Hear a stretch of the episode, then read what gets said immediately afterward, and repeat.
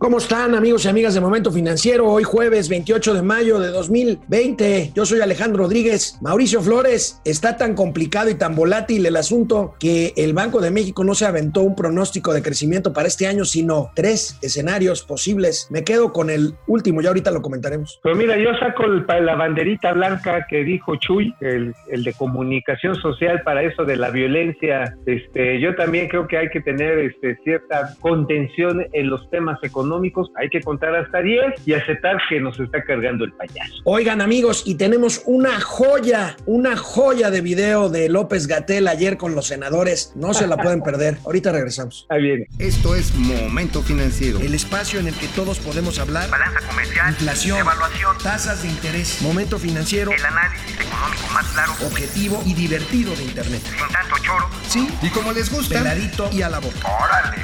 Vamos, réjete bien. Momento Financiero. Pues les decía, ayer el Banco de México presentó su informe trimestral. Es un documento muy esperado cada tres meses por toda la comunidad financiera y económica. Y pues a la hora de plantear su pronóstico de crecimiento para este año, que generalmente hace un solo pronóstico, por lo menos un rango entre tal y cual porcentaje, presenta el gobernador del Banco de México tres escenarios posibles. Lamentablemente yo me quedo con el más pesimista, pero ¿por qué no vemos cómo lo planteó el, el, gobernador del Banco de México y ahorita lo comentamos con Mauricio Flores? Dale, amigo. Eh, en ese sentido, eh, en este informe, y a diferencia de los anteriores, se construyeron diversos escenarios sobre el posible comportamiento de la actividad productiva basados en diferentes supuestos acerca de la profundidad y de la duración de las consecuencias de la pandemia y cómo estas, eh, pues al final del día podrían materializarse en diferentes escenarios para la actividad económica en este y en el próximo año. Y destacaría que esta es una estrategia que también han adoptado otros bancos centrales, pues como una limitante ante el entorno que estamos enfrentando actualmente. En este sentido, eh, como en este informe eh, trimestral, identificarán que hay tres escenarios que se plantean en el informe. El primero de ellos este, se denomina de un escenario tipo eh, V o, V chica. Eh, el, el, segundo es eh, un escenario tipo V profunda y el tercer, el tercer escenario es un, tipo U profunda. Y estos tienen diferentes afectaciones para la actividad económica en, en este año y también para el año próximo. básicamente tienen, y hay un anexo detallado donde se ilustran pues las afectaciones concretas para diferentes eh, sectores eh, en estos tres escenarios, pero básicamente se pueden ilustrar en la gráfica que se tiene al lado derecho. El primero de ellos implica una afectación pronunciada, pero con una recuperación relativamente eh, más rápida que en los otros escenarios, por la posibilidad de que se pueda ir recuperando la actividad productiva a un paso más ágil. Eh, el segundo escenario, los de afectación profunda, ya sea el de V o U, tienen una afectación eh, un poco más pronunciada, el de el V profunda para este año, pero eh, se distinguen por la diferencia con la cual se pueden recuperar hacia el cierre del año y en particular para el año próximo. Entonces, podemos ver que el escenario de V profunda incluye una contracción de 8.8% para este año y un crecimiento de 4.1% para el año próximo. Y el de U profunda tiene una contracción de 8.3% para este año y también tiene una ligera contracción para el año próximo de 0.5%. Y el de tipo B, eh, pues tiene una afectación menor en este año de 4.6% y también una relativa rápida recuperación para el, próximo año, un crecimiento de 4%. Bueno, después de este amenísimo video, la verdad que qué bueno que es economista y no comediante el gobernador de Banco de México, pero pues mira, para ponerlo más o menos en palabras cristianas, es cuando uno, como cuando uno se da un borrachazo, ¿no? Te vas de boca, pero te levantas luego, luego y te sigues la fiesta, no hay problema. Esa es la V. ajá, la V. Otra te caes como que trastadillas, pero agarras el vaso y sales adelante. Y la otra es que te caes y te quedas en el suelo. Que sería una ponerlo. Que sería una L, exactamente. Y bueno, nada más para ponerlo ahí, eh, eh, eh, en resumidas cuentas, el Banco de México establece que podemos caer entre 4.6% y 8.8% el año que entra. La diferencia es Pero mira, también qué tanto nos vamos a tardar en recuperarnos de esa caída en el 2021. El rango en el Depende del 2021 depende de, de lo que dure la pandemia. Bueno, depende del, en qué manera tomas la inversión. Por ejemplo, ahorita me acaba de llegar un comunicado y que hay muchos procesos de reconversión muy rápidos. Obviamente no sabemos cuánto vayan a tener en su impacto general.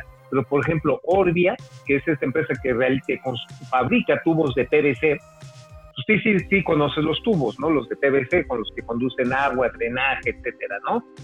Bueno, pues este, aquí lo interesante está es que está reconvirtiendo parte de su producción a hacer pruebas de COVID por aroma en 30 segundos, por ejemplo. Eh, estamos viendo en la industria, eh, digamos, cosmética, que se han volcado a desarrollar nuevos sanitizantes, no solamente geles. Hay una serie de cambios que a lo mejor van a darle un ritmo diferente a esta recuperación.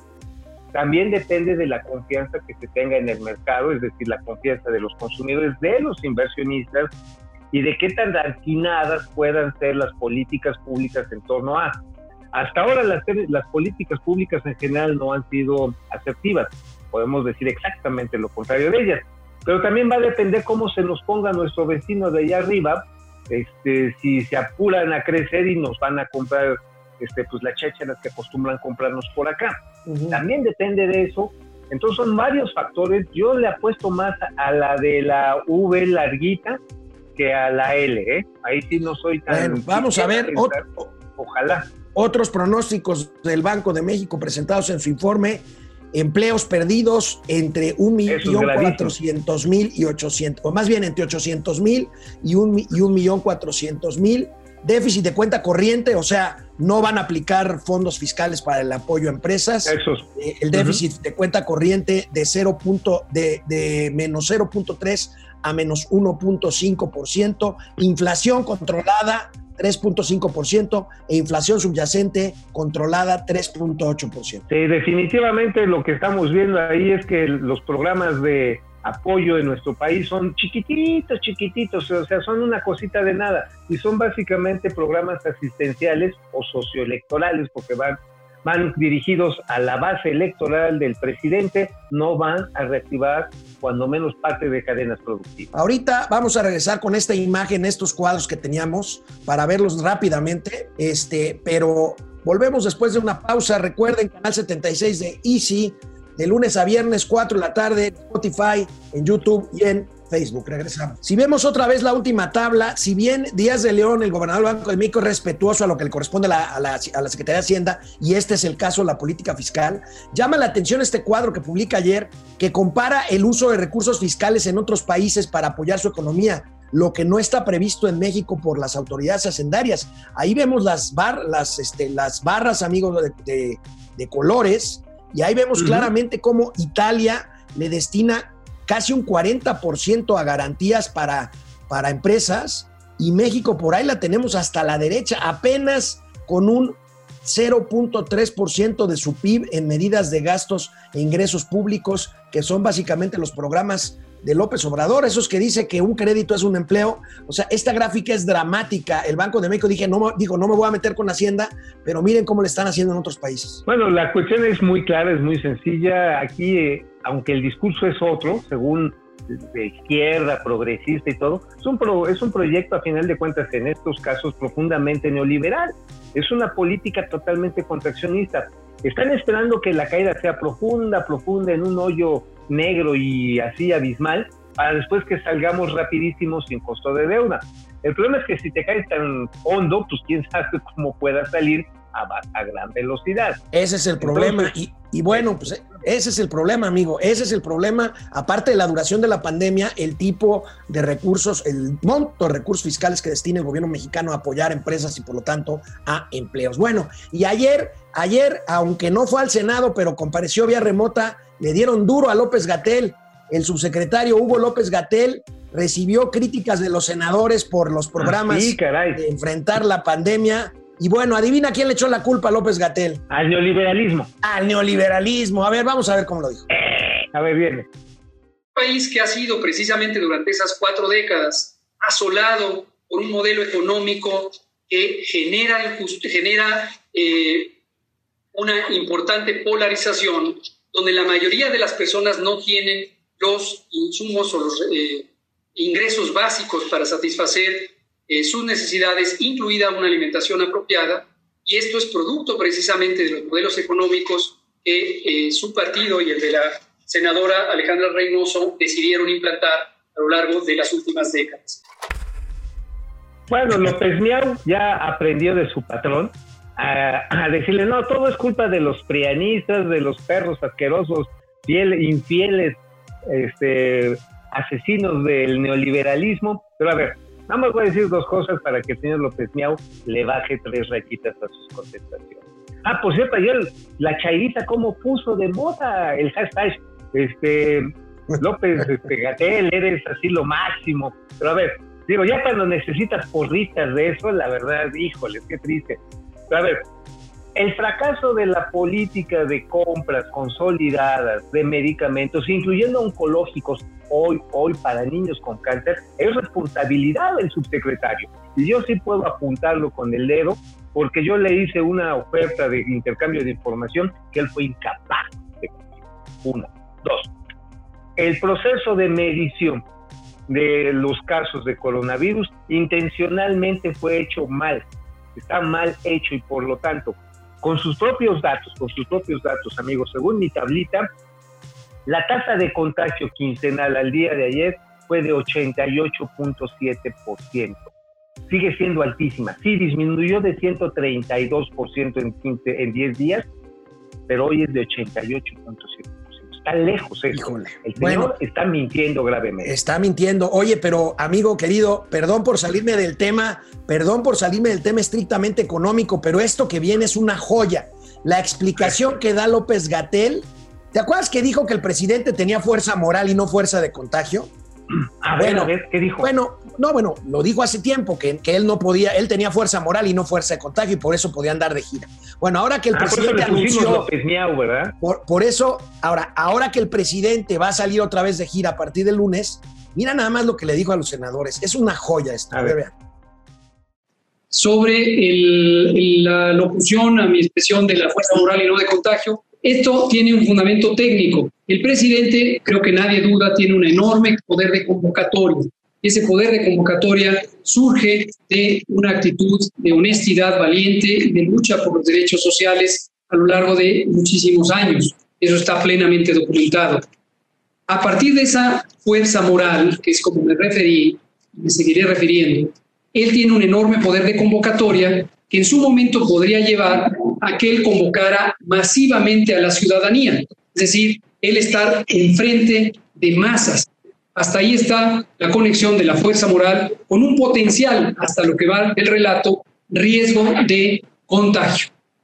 Pero complemento con la segunda parte cuando dije, y no una fuerza de contagio, complemento lo que dije ese día, que sea diferente, y señalé a la reportera diciendo, a usted o diferente a mí, y me referí a mi propia persona. ¿Por qué razón? Porque aunque el presidente en un momento dado estuviera frente a estas masas que convoca con su credibilidad, él no estaría en posibilidades de entrar en contacto directo más que con algunos, quizá cientos de personas.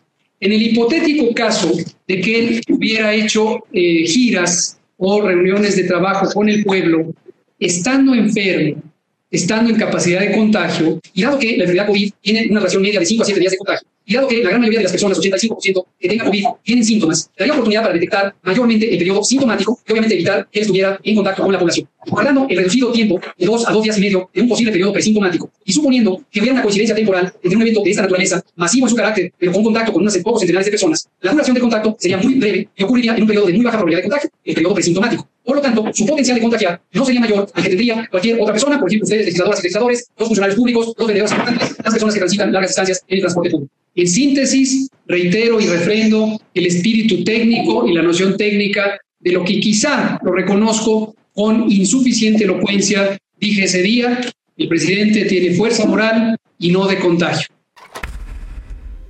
A ver, yo sí la verdad no sé a quién se quedaría tonto con esta explicación. No sé si Cantinflas o Newton. O sea, la verdad es que pues yo también ya traigo la fuerza moral, vean. en mi pluma traigo la fuerza moral para que le diga al coronavirus, déjate malvado, no me aceptes, me voy a la meeting del presidente. Digo, este, es tan, tan chistoso, pero también es tan grave que hay un intento de justificar matemáticamente una tontería. Bueno, anoche, anoche, amigo, el López Gatel ya no habla de 3 mil muertos, ni de 6 mil, ni de 8 mil, de 30 mil. ¿A quién le creemos? A Juan López Miau. Al de hace 15 días, al de ahorita o el que fue al principio de la pandemia, que no se ponía los eh, tapabocas. Es increíble. Regresamos después de una pausa, Momento Financiero, Canal 76 de Easy, 4 de la tarde, de lunes a viernes, y en Spotify, YouTube y por supuesto en Facebook. Regresamos, Mauricio Flores y un servidor. Hoy hay que pasar lista, amigo. Bueno, amigo, rápidamente, era, era obvio que se cayera el índice de confianza del consumidor, que esta vez el INEGI lo levanta vía telefónica. Tenemos la gráfica y vemos el desplome terrible, el desplome terrible del índice de confianza del consumidor. ¿Qué es lo que piensa la gente común y corriente de cómo le va a ir en los próximos meses? Ahí está, mira la caída vertical terrible. Y bueno, pues si vemos los rápidamente el cuadrito que siempre analizas tú, amigo, este, ahí lo tenemos, situación económica actual de lo, comparada con el último año, cae 15 puntos, situación dentro de los próximos 12 meses cae 13 puntos, en general son caídas de entre 13 y 15 puntos. Sí, es una encuesta. De, de confianza al consumidor. Sí, es una encuesta, evidentemente lo que esta encuesta revela son percepciones, eh, para mí el indicador más importante de todos esos, porque aquí es donde la gente le pone la lanita, es si va a comprar o no va a comprar bienes domésticos de, de, digamos, de duración intermedia, hablando de estufas, refrigeradores, tal vez una nueva tele, es dramático. Esta tiene una caída de 14.1 puntos. Esto o sea, la gente no está... La gente no está pensando en comprar. No, está pensando en comprar bienes duraderos y estos de, bienes de uso intermedio de tal manera que esto le va a pegar, por ejemplo, a las cadenas comerciales, le va a pegar a las tiendas departamentales, le está pegando aparte de la industria manufacturera, porque hay que recordar que nuestro país es un gran fabricante de seres domésticos, los exportamos, y eso está reflejando la gran incertidumbre que reina en los hogares acerca de si en la recuperación económica, uno, va a estar existiendo la empresa para la que trabajaba o la empresa que tenía. Dos, también refleja si regresa, qué tanto se va a mantener el nivel de salarios acotados que se indujo. Y por otro lado, está revelando la dinámica que puede tomar la recuperación, si va a ser esta vez que tú decías al principio aguda, o una vez muy pronunciada o de a tiro una L. Eso, eso lo está midiendo esta persona. Sí, sí, sí. Híjole, bueno. ¿Sabes qué me preocupa mucho, amigo? Ayer el presidente de Estados Unidos, Donald Trump, envió unos tweets en donde, en donde al más puro estilo de López Obrador. Fíjate, ¿cuántos meses pasan, faltan para la elección de Estados Unidos? Es en noviembre. En noviembre ya faltan menos, faltan cinco meses, ¿no? Sí, bueno, Junio, pues acusa, acusa de fraude en los votos anticipados. Acuérdate que en Estados Unidos la gente puede votar anticipadamente por correo y dice que hay fraude en el envío de boletas falsificadas a electores en ciertos estados. ¿Y sabes qué? Por primera vez Twitter, Twitter advierte que un tuit del presidente de, la, de los Estados Unidos puede ser falso. ¿Y sabes qué? Trump montó en cólera. Y tan en cólera que, este, que hoy saca un orden ejecutivo, cuando menos es lo que se está anticipando que pueda sacar una orden ejecutiva para empezar a tratar de regular las redes sociales. No es que no pueda. Sí puede, sí puede. Realmente hay que recordar el origen de Internet viene a través del desarrollo de los megaprocesadores que están en el Pentágono. Ciertamente se fueron descentralizando y hoy hay muchos servidores. Sin embargo, es parte del control gubernamental del tráfico de información. Que lo pueden hacer, lo pueden hacer, amigo.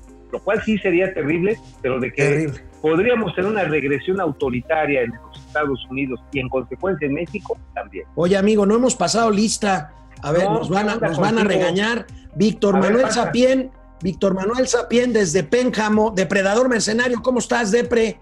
Franco Soria desde Aguascalientes, Carlos Ramírez. Hola. Este, pregunta Depre, eh, con los pronósticos del Banco de México, los empleos que se van a generar, el gobierno no están adecuados a todos, no estarán adecuados a todos. Híjole, pues aquí ya ni siquiera se trata de la calidad de los, eh, de los empleos. Lamentablemente la mayor parte de empleos perdidos son de la base más baja de la pirámide. Sí, los salarios, No, pero ¿sabe también dónde se están perdiendo? Y eso es bien triste. En la franja de los trabajadores técnicos, aquellos que ganan cinco salarios mínimos o más. Ahí la pérdida está siendo terrible y eso sí duele porque esa es gente capacitada, gente que iba para arriba y que hoy se está quedando sin.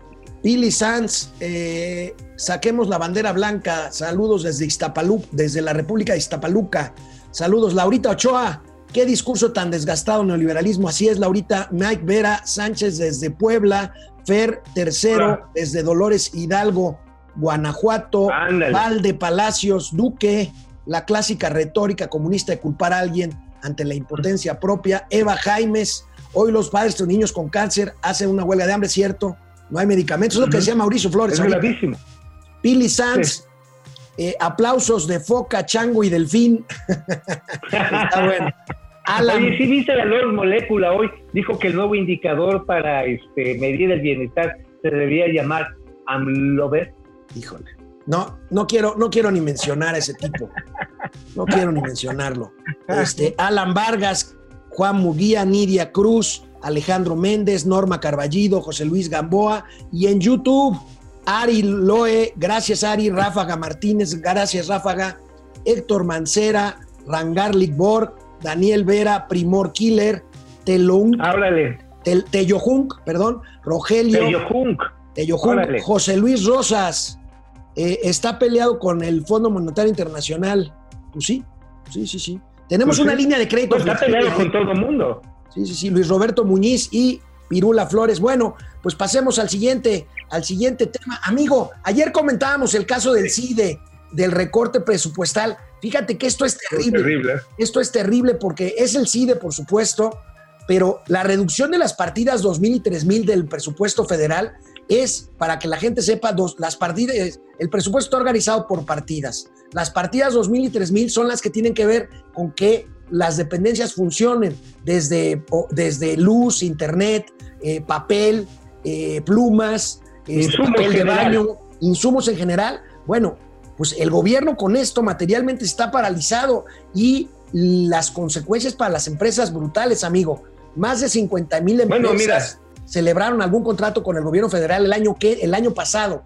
Si se suspenden estos contratos, pues estas empresas, ¿dónde se quedan? Bueno, mira, hay algunos eh, contratos que van a seguir funcionando porque son multianuales y ya se pactaron. Y por ejemplo, los de Internet o los servicios online que tienen, pues no los pueden quitar porque si los quitan, pues obviamente estamos sin gobierno. Pero igual ese es el objetivo, ¿eh?